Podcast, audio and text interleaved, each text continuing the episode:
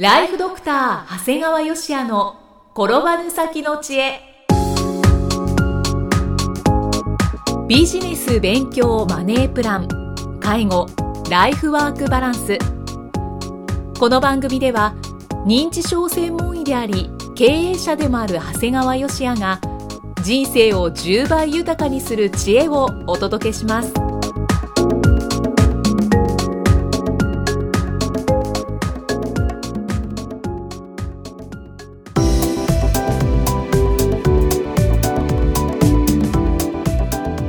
こんにちは、生きみえです。ライフドクター長谷川芳也の転ばぬ先の知恵。今回も始まりました。長谷川先生よろしくお願いします。よろしくお願いします。さあ今回はどのようなお話でしょうか？今回はですね、えー、加谷圭一さんのはい。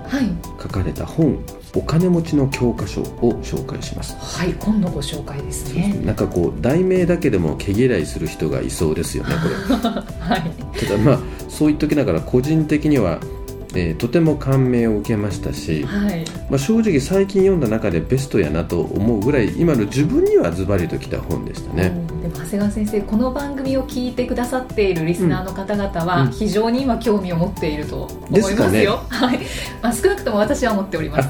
そうですか。はい。あのこの本はねまず情報的な部分と、まあ、あとはなんかすごくこう教訓的な部分の2つ僕は両方あの得ることができたっていうのがすごく大きいんですねでまずこう最初に情報的な部分をお話しするんだけどもはい。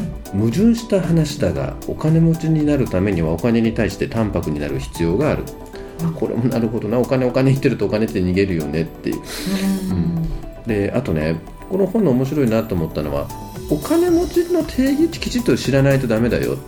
皆さんあの人お金持ちって言ってる中にははい。いわゆるこう資産を持ってる資産家とで日々のお金をたくさん稼いでる高級鳥とうん。あと漠然と社会的地位があって有名な人っていう3つなんだよ。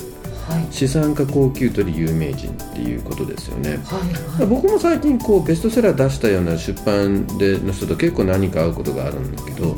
全然お金稼げてない人いっぱいいるんですよね。だから我々はあの人有名人だからと思ってるんだけど全然お金稼げてないだとうんかだからある意味皆さんが何目指すのってことをこれきちっとしとかなあかんのかなという気はしましたね。うんはい。あとね本当のお金持ちは質素って言われてるけどそれは嘘だよっていうふうなことも書いてあるのね。あーよく聞きますね。ね。お金持ちの方は実は質素だと、ただやっぱり使えるお金があればある程度のお金は皆さん使ってますよって。うん。ただこの国ではやっぱりこう3代。はい。そう資産を相続するって結構大変なもんだからうんいわゆるこう元お金持ちっていう人は結局こう使うお金がないから質素にならざるを得ないんだよっていうような 結構厳しいなとか書いて思いましたね。はい。あと年収1000万は金持ちではない、まあ、これは僕もずっとあの前ポッドキャストでもお話ししたことがあるんだけども、年収1000万で専業主婦家庭はもう変なし共働き家庭に逆転されてますよ。うん。なぜなら高級マンション買い教育費をかけ贅沢消費にそういったところに突然のリストラで一気に破産してしまうよって。本当は彼らはきちっと倹約するのが一番なんだよってことも書いてありましたね、あとこれもね僕も本当思ったんですね。ある程度自分がお金を稼げた時にねはい。税理士だとかファイナンシャルプランナーに相談しても何の意味もないってことが本当に分かります。彼らはお金の専門家といっても内情はただの庶民自分自身でお金を持った経験はないからお金持ちの気持ちは分からないっていうのはねだから皆さんもねお金のことを税理士さんやファイナンシャルプランナーさんなんかに相談するのは全く意味がないっていうことなんですね。あとはまああのお金持ちになりたければ都心に住め。あこれもねなるほどと思った。今の時代って何でもインターネットでできるけからはい。逆にもう都心に住む必要ないじゃんと思うんだけどもあのただ事務的な連絡はインターネットで済むんだけどやっぱり最後な密な人間関係はやっぱり都心に存在するから都心に住まなあかんよということなんですね。なるほど。あでも心をつかむワードっていうのは今たくさん出てきましたね。そうなんですよ。だからは今の話だけでもい、はい。相当情報として勉強になる話なんですが、うんこの本の凄さってそれだけじゃない。いろんな教訓が載ってるんですね。教訓ですか、これまずご紹介します。はい本の中でねお金持ちには友達はいないという章があるんですね。えはい。えなんでと思ったらその中でもう一言で言い表しているのが、はい。あのいわゆる作家の室井柚月さんの言葉を出してたんですね。はい。これ室井柚月さんの言葉のフレーズでお話しすると大体さいい大人でそれなりの立場で仕事していてお金持っているような人が友達友達なんて言うかよ って紹介されてましたけどなんかすごい納得しません？そうですねだってそうじゃんもうそれなりにもお金稼げちゃっててそれなりの立場になったらそんなにいっぱいいっぱい友達おらんやね、うん。もう金銭感覚も違っちゃうわけだから。そうですね、うんあと、まあ、付き合ってる人も違ってでくるわけなんですよ、あなるほどな。だから友達友達言ってる方がダメやなとか思いあとねこれはかなり僕はちょっとあの共感からは何も生まれないという章があったんですね。僕これどうやってお金の話につながるのかって。わかんないんですね。僕なんだろうこれと思ってただね文章がすごい冴えてたのでこれすごい紹介します。はい。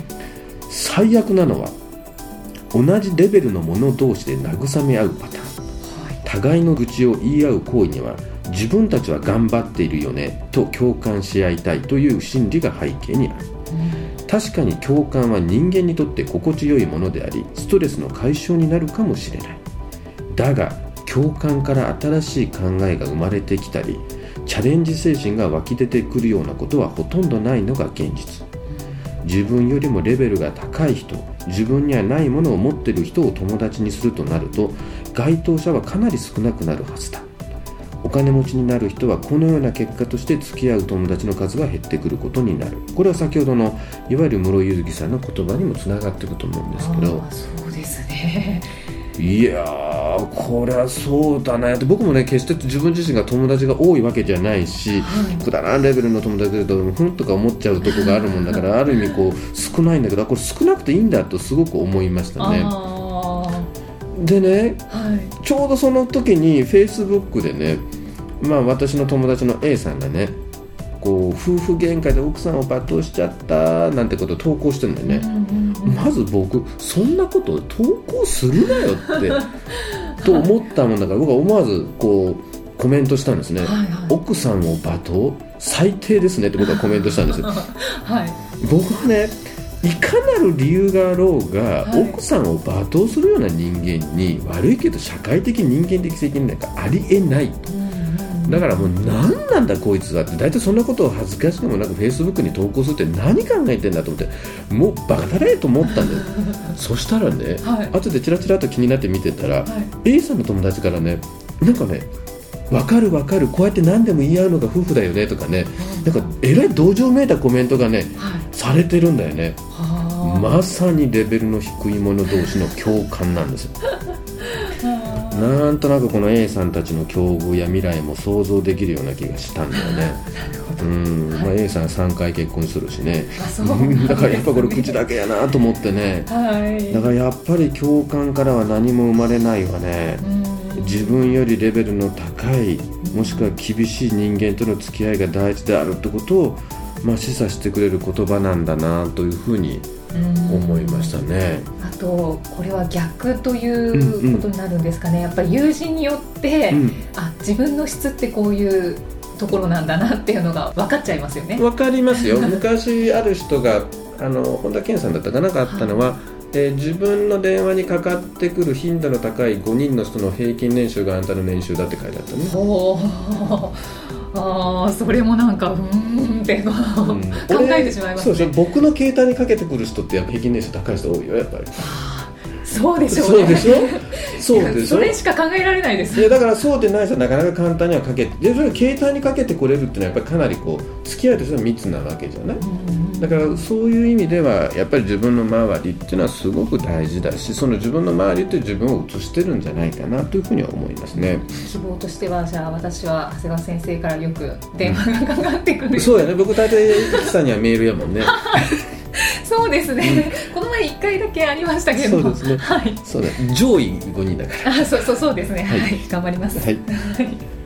ただね僕はやっぱこうやって結構お金の話がすごい正直好きなんですよ。はいはい。だから割とこうみんなとわーっと、まあ、初対面の人も含めて会ったりするときに結構お金の話ししちゃってたのね、うん僕はもともとが銀行員の家庭で育ってますんで僕そういうのあんまり、あのー違和感はなかったんだけど実はちょっと内心ね自分の心の中では、はい。あんまりお金の話ばっかするっていうのは品が良くないんじゃないかなっていうふうにちょっと実は思ってたことがあったんですよ。はい。そしたらねまたちゃんとこの本の中にねあのそういう章があったの。お金持ちはいつもお金の話をするという章なんですおおまさしく。これこれ何なんだろうと思ったらね紹介するとお金の話をして嫌な顔をする人はお金を持っていない。うん。だからいつもお金の話をすることでお金に縁がない人を排除してお金に関係のある人だけを選別することができる。まあこういう文章が書かれていたでいたんですというなのでことすねなんだ自分のでいいんだと思ってだからもうこれからもどんどん勇気を持ってはい。自分の大好きなお金の話をして、まあ、それが嫌っていう人はもうどんどんこう、まあ、どうぞ私と付き合わないでいいんじゃないですかというふうにすればいいんだというふうに思ったんですね。自然に離れていくんじゃないでしょうかね。っていうことみたいですね。ただ離れていく人は結局自分でお金というものからも嫌われてるよってうん。よく言うんだけどお金って自分が好きだからお金も寄ってきてくれるんだよ。うん。僕はお金大っ嫌いお金なんて全てじゃないよっていう人にはお金は寄ってこないと思う。うんしかしかやさんは結構こうズバッという 質そうですね。文章書かれますね。この本売れるかどうか僕知らないけど 僕はすごいいい本だと思ってる。でその中でさらにねはい。本の中ではい。会社を独立した A さんと B さんの話っていうのが紹介されてたのね。はい。で A さんはもう本当に偶然有力なパートナーを見つけてすごい成功した。うん。でも B さんは同じようにすごい頑張ってるのに相変わらず苦戦してますよっていう話なの。はいはいその時にもう本当に単なる偶然で成功した A さんと頑張ってるけどなかなか苦戦してる B さん。その時に B さんに同情した人の最大の問題は頑張ったご褒美を期待する使われる人の発想ですからこういう人はお金稼げませんよって書いてありますいやーこれ B さんにこの時同情した方はこのお話を聞いたらもうすんごくドキッとするでしょうね。うん。でも僕全然 B さんには同情しませんでしたあねやはりそうでしたか。うん、ホッとしましたけどでもきっとそうだと思うよ。なんか僕らもね思うんだけど頑張ったから、頑張ったから評価してよってスタッフにも結構言うんだ、いやこんなに頑張りましたからっていやでも売り上げ赤じゃんとかね。うんうんうん。利益赤じゃん。売り上げ伸びてないじゃんっていうことなんですよ。これね経営者になるとすっごくよくわかるわけ。あどんなに性格悪かろうが売り上げ上げて利益上げてるやつを僕ら好きなんだよね。だけど悪いけどどんなに一生懸命頑張って残業してようがなんだろうが売り上げも上げれれずに利益が上げれないやつなんてふっと思っちゃうわけですよね、だからその時にいや私すごく頑張ってんですよって発想っていうのは本当まさに使われる人の発想なんですよね、うんあとねこれもね本当に勉強になったのはね最近って感謝するの流行りじゃん。あまあ確かにありがとうございますという言葉を。感謝しますとか感さ謝します。うん。もう僕も結構ブログとかで書いてある。このような出会いをいただきて感謝しましたとか。結構ね なんか感謝でこう逃げれるよなと思ったんでこれちょっと気をつけなあかんなと思ったんだけどはい。お金持ちははい。他人にお世話になったらはい。感謝ではなくお礼をする。ほうはい軽々しく感謝感謝を口にする人は基本的に人に何かをしてあげようという意識は薄いそれに比べお礼をするという行為は自分に対しても他人に対しても厳しくなければ実現はできないものであるということであります。というあこれは確かにちょっと感謝感謝なんて言葉簡単に使っちゃいかんなというふうに思いますね。そうですね。まあ以上ね本当にいろんなことがある本で僕は大変ためになる本だと思ったけど、まあ、きっとこういう本が嫌いっていう人もいっぱいおられると思います。ただねその中であったんです。お金で幸せが買えますかっていうフレーズがあってそれを多くのお金持ちの人に聞いたっていうのね。でみんなすぐそういうこと聞くじゃない？お金で幸せ買えますかって。そんなの嘘だよ。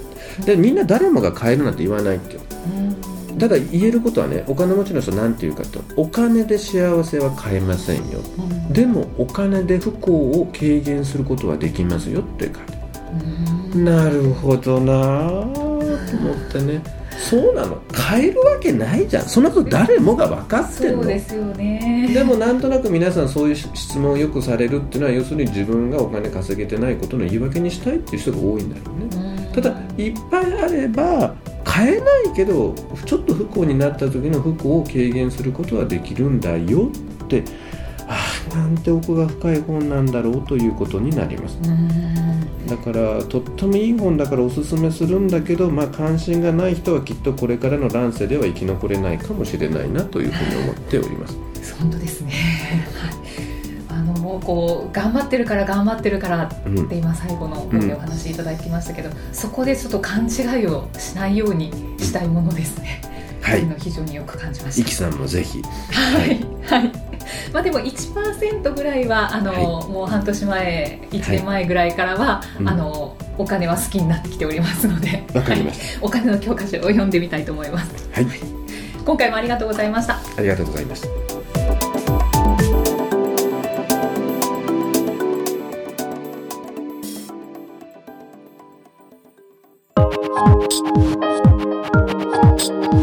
放送はいかがでしたか？